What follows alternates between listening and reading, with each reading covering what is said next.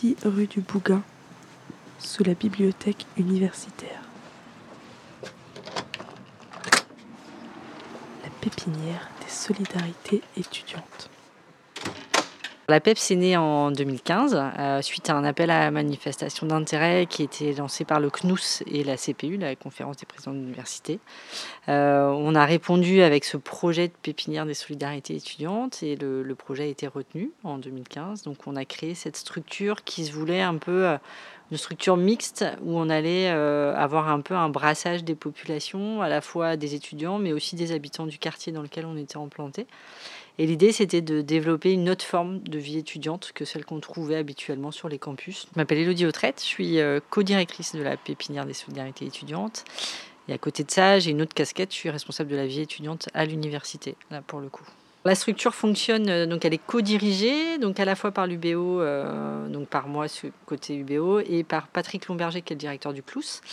Euh, après, on a quatre services civiques qui sont, euh, qui sont là à l'année, enfin qui sont là sur dix mois, et donc qui accompagnent tous les porteurs de projets. au quotidien. Donc ils sont là, de, enfin la PEP c'est ouvert de 10h à 18h tous les jours. Moi c'est Lisa Mosol, je suis volontaire en service civique à la PEPS, la PEPS, pardon, la pépinière des solidarités étudiantes.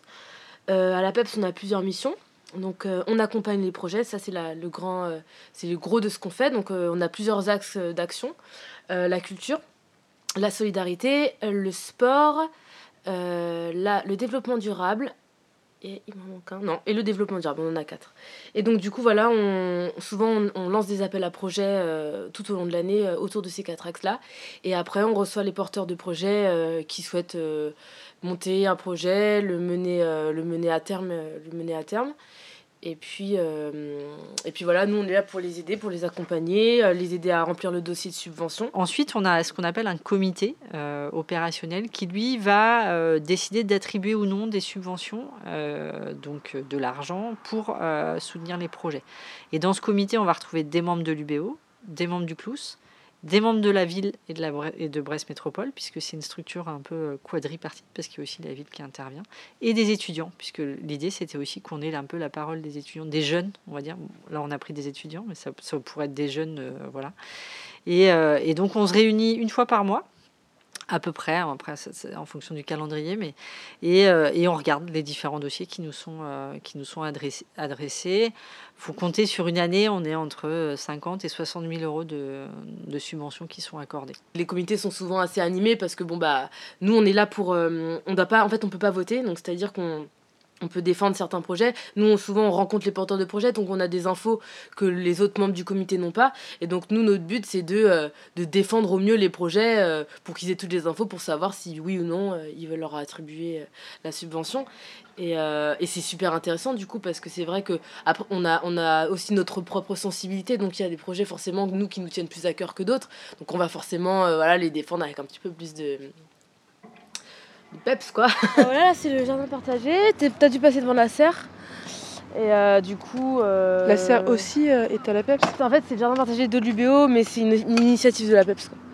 Et euh, là, il y a les jardiniers du coup qui font, euh, qui plantent quelques trucs. Je sais pas ce qu'ils ont prévu aujourd'hui. C'est l'atelier préparation des allées. Préparation des allées, ouais. Donc ils sont en train de faire les contours de, chaque parcelle en fait. L'idée c'était que euh, dans, les universités, on, trouve souvent les mêmes actions, les mêmes projets qui sont, qui sont déployés. Donc là, l'idée c'était d'apporter un peu de renouveau et d'innovation sur les, les, projets en y mêlant d'autres personnes et d'autres structures.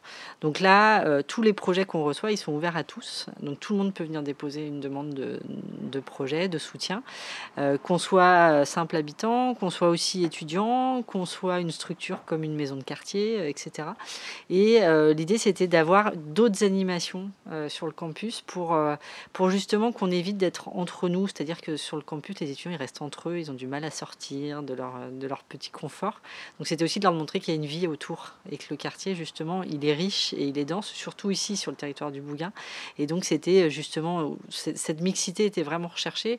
Et là, on, voit, là, après, on va dire, trois grosses années d'existence, de, qu'on on a réussi euh, notre pari sur ce côté-là, en tout cas. Nos partenaires principaux euh, sont euh, Vers le Jardin, la recyclerie, euh, du Coin, et aussi une thérapeute narrative qui s'appelle Virginie Serrière et qui, qui, qui, vient donner des, qui vient animer des ateliers d'écriture.